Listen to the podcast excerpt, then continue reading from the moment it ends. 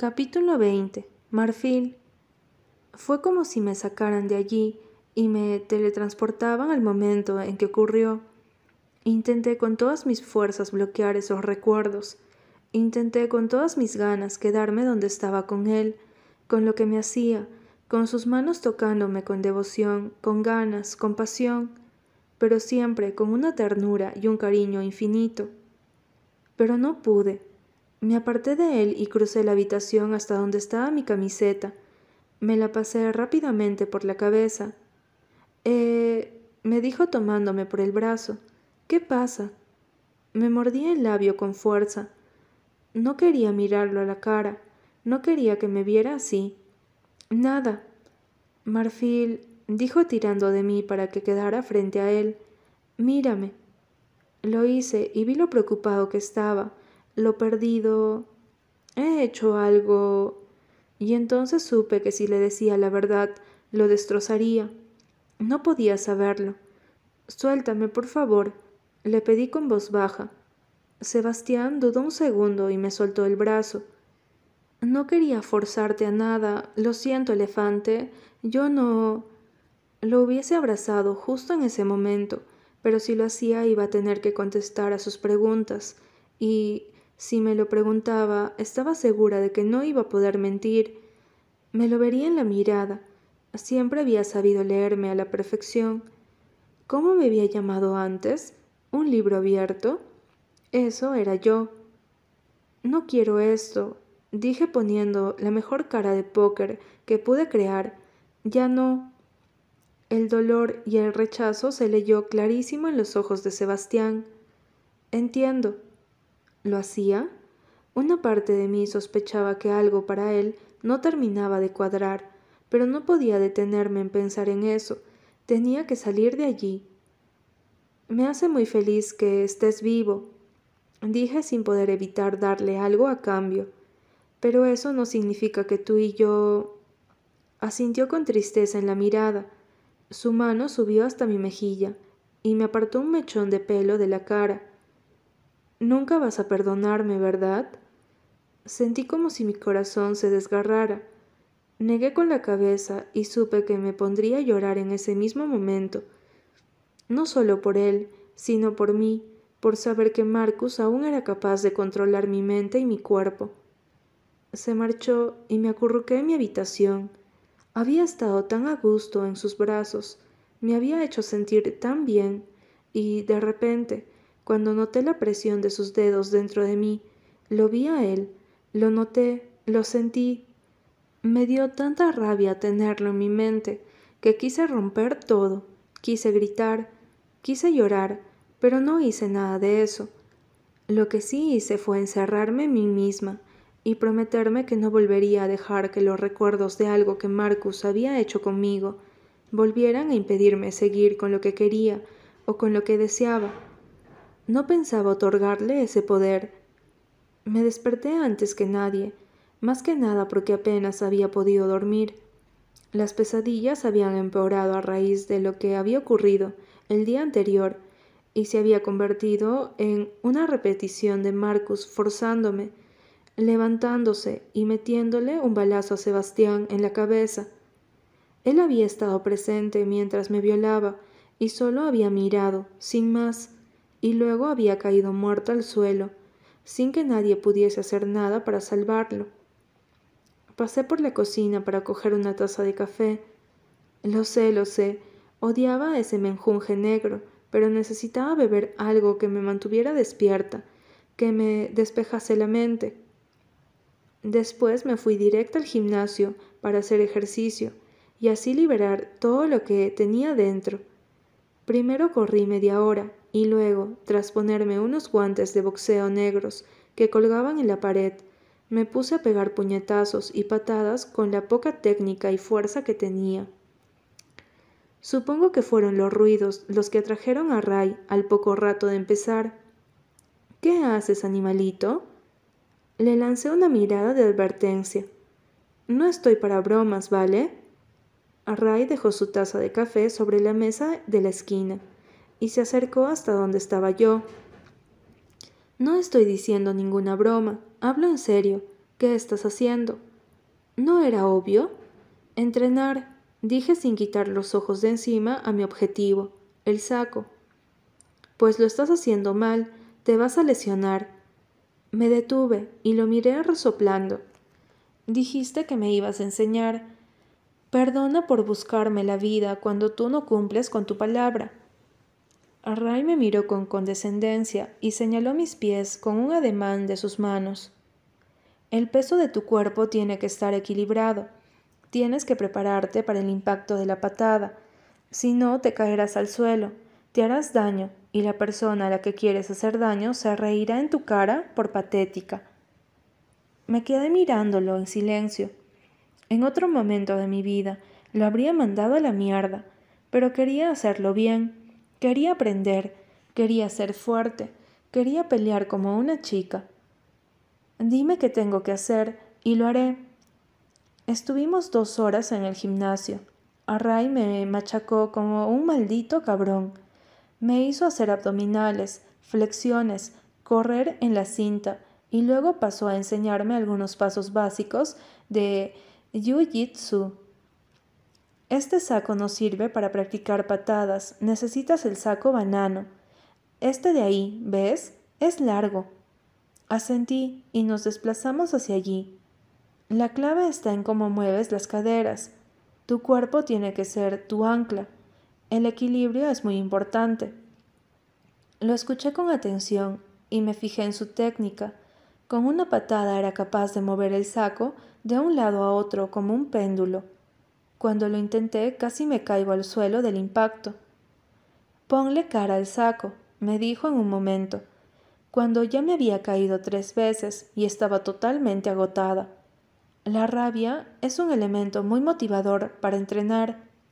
A resoplé y lo miré muy seria. La cara la tiene desde que empecé. Seguí practicando. Él me corregía, yo intentaba hacerle caso. Se metía conmigo, le contestaba, me decía lo inútil que era, y eso me enrabiaba más.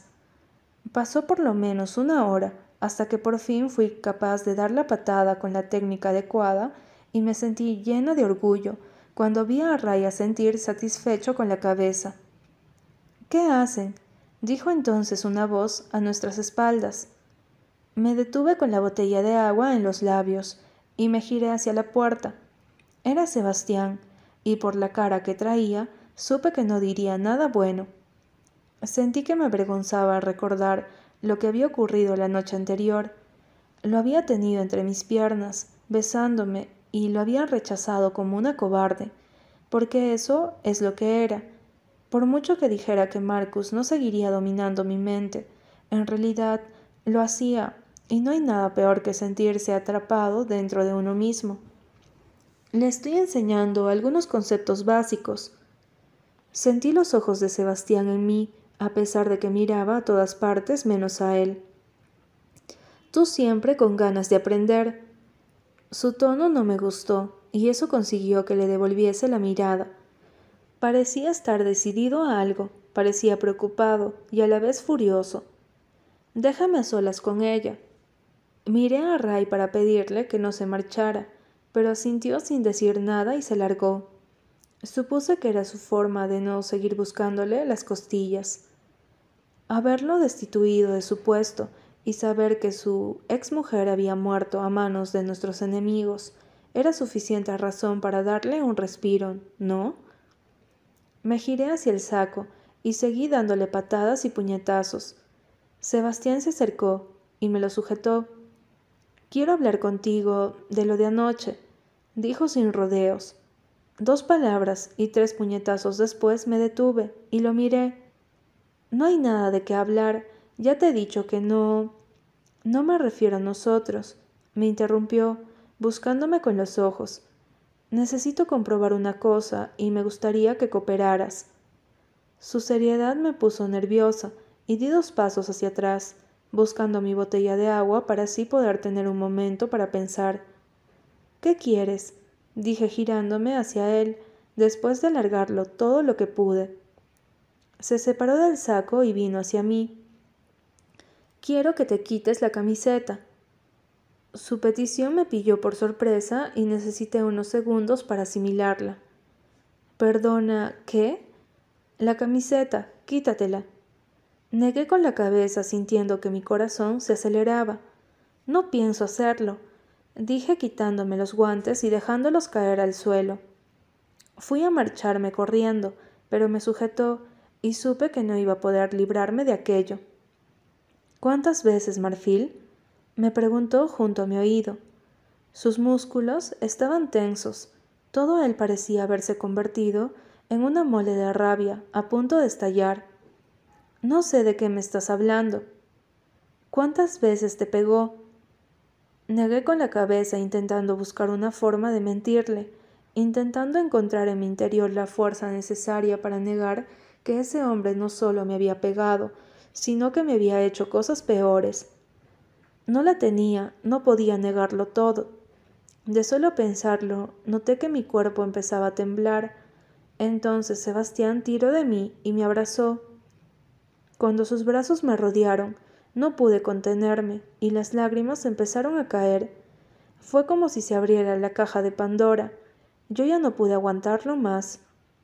Lloré por cada golpe, lloré por cada humillación, por cada vez que me tocó, por cada vez que abusó de mí, y aún así no me quedé a gusto sabiendo que le ocultaba lo más importante. Lo siento tanto, me dijo al oído. Su voz estaba desgarrada por la pena, por la culpabilidad. No tienes ni idea de lo que haría ahora mismo. No tienes idea de cómo me gustaría borrar los últimos meses. Me aparté de su pecho y me limpió las lágrimas con las manos. Mirar hacia atrás no va a cambiar lo que pasó, lo hecho, hecho está, Sebastián. No puedo cambiar el pasado, pero sí puedo cambiar el futuro, y ese hijo de puta pagará por todo lo que ha hecho, te lo juro. Joder, no voy a parar hasta verlo muerto, criando malvas en una puta cuneta perdida, de la mano de Dios. Me alegra saber que buscamos lo mismo. Me soltó cuando di dos pasos hacia atrás, y por esa misma razón no vas a detenerme cuando me infiltre en ese club privado de Marcus para buscar las pruebas que necesitan para incriminarlo. Un silencio creció a nuestro alrededor. ¿Qué tú qué? Tragué saliva con miedo al ver la transformación que acababa de ocurrir en su cara. Lo que has oído, dije intentando sonar segura. ¿Quién coño te ha metido esa idea en la cabeza? Nadie me ha metido nada. Me dio la espalda y salió de la habitación hecho un demonio. Lo seguí llamándolo por su nombre y pegué un grito cuando al entrar al salón cogió a Ray por la camiseta y le dio un puñetazo que lo tiró al suelo. Sebastián, ¿qué cojones no has entendido de que ella se queda fuera de esto? Ray se limpió la sangre del labio y se puso de pie con calma. Las órdenes ahora las doy yo. Aparte, de lo que ya te he explicado, y Carol también. Esto se escapa de tu departamento. Que te jodan, Ray. Si Marfil quiere infiltrarse, podrá hacerlo, siempre y cuando siga todas nuestras instrucciones. Y una mierda, gritó desquiciado, girándose hacia mí. No vas a moverte de aquí, ¿me has oído? Joder, Sebastián enfadado de verdad daba un miedo de cojones. No puedes impedírmelo. Soltó una carcajada irónica que me puso los pelos de punta. Ponme a prueba, Marfil, y verás de lo que soy capaz. Fui a replicar, pero entonces un ruido proveniente de la entrada nos obligó a todos a mirar hacia allí. Suárez entró en la sala, acompañado de una mujer vestida de traje de chaqueta, alta y delgada, con el pelo peinado hacia atrás, que nos miró a todos con desaprobación. Se les oye desde afuera, dijo fulminándonos a todos. Sebastián maldijo entre dientes, y Ray se irguió como cuando entra el general al cuartel de los soldados. Yo miré a esa mujer con curiosidad, a la vez que me preguntaba quién demonios era para frenar una discusión que tenía toda la pinta de acabar mucho peor que con unos simples puñetazos. Qué bien que apareces, Carol, Aquí hay alguien que no se entera de nada. Basta, Ray, ordenó la tal Carol, entrando en el salón y dejando su bolso en el sofá. No puedes destituirme, dijo Sebastián, mirándola furioso. Carol levantó las cejas y pasó su mirada de mí a él. ¿Es la chica? Me llamo Marfil, dije apretando los puños. Tenemos que ponernos a trabajar, dijo señalándome con el dedo. Si vas a infiltrarte, hay muchas cosas que tienes que saber antes. No va a infiltrarse en ninguna parte, joder. Carol pasó su mirada de mí a Sebastián, y su expresión pasó de tranquilidad y calma a convertirse en mi seriedad. No vuelvas a levantar el tono de voz en mi presencia, dijo. ¿O te has olvidado de quién soy yo? Sebastián le lanzó una mirada de desprecio y luego se giró hacia mí, echando humo. No vas a infiltrarte en ninguna parte. No puedes decirme lo que puedo o no puedo hacer. Basta ya, dijo Carol, cortando lo que fuera que iba a decirme. Yo digo quién no puede o sí puede hacer las cosas aquí. Marfil, ¿estás segura de lo que supone implicarte en una misión de esta envergadura? No, respondió Sebastián. Sí, respondí yo. Nos miramos con rabia. ¿Eres consciente de que a pesar de que vamos a hacer todo lo que esté en nuestras manos para garantizar tu seguridad, existe la posibilidad de que las cosas no salgan según lo planeado y que tu vida pueda correr peligro? Tragué saliva, pero asentí. Lo soy, no lo eres, gritó Sebastián, girándose hacia Carol. Es una puta niña, no puedes dejar que lo haga. No soy. Sebastián, desaparece de mi vista. Se hizo el silencio en la estancia. ¿Qué? Sal de esta habitación si no quieres que te mande de vuelta a la central.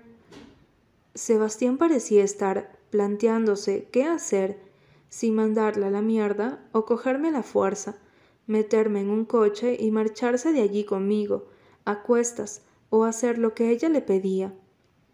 Y tú, ven conmigo a la sala de juntas. Hay un montón de papeleo que tienes que firmar. Carol nos dio la espalda a todos y se marchó por el pasillo. Mi mirada se cruzó con la de Sebastián. Odié verlo así. Parecía totalmente perdido. Sus ojos me suplicaron que no lo hiciera, pero no podía quedarme sin hacer nada, no sabiendo lo que sabía, no después de lo que me habían hecho, a mí, a mi madre, a Nika. Pasé por su lado y me cogió la mano para detenerme. No lo hagas, me pidió suplicándome con la mirada. Eres demasiado especial para perder la vida por alguien como él. Sentí que mi corazón se aceleraba y me entraron ganas de abrazarlo. Todas somos especiales, Sebastián. Se merecen que esto acabe. Me giré y seguí a Carol por el pasillo. Por fin me dejaron entrar en la sala de reuniones. Ahora yo era una más.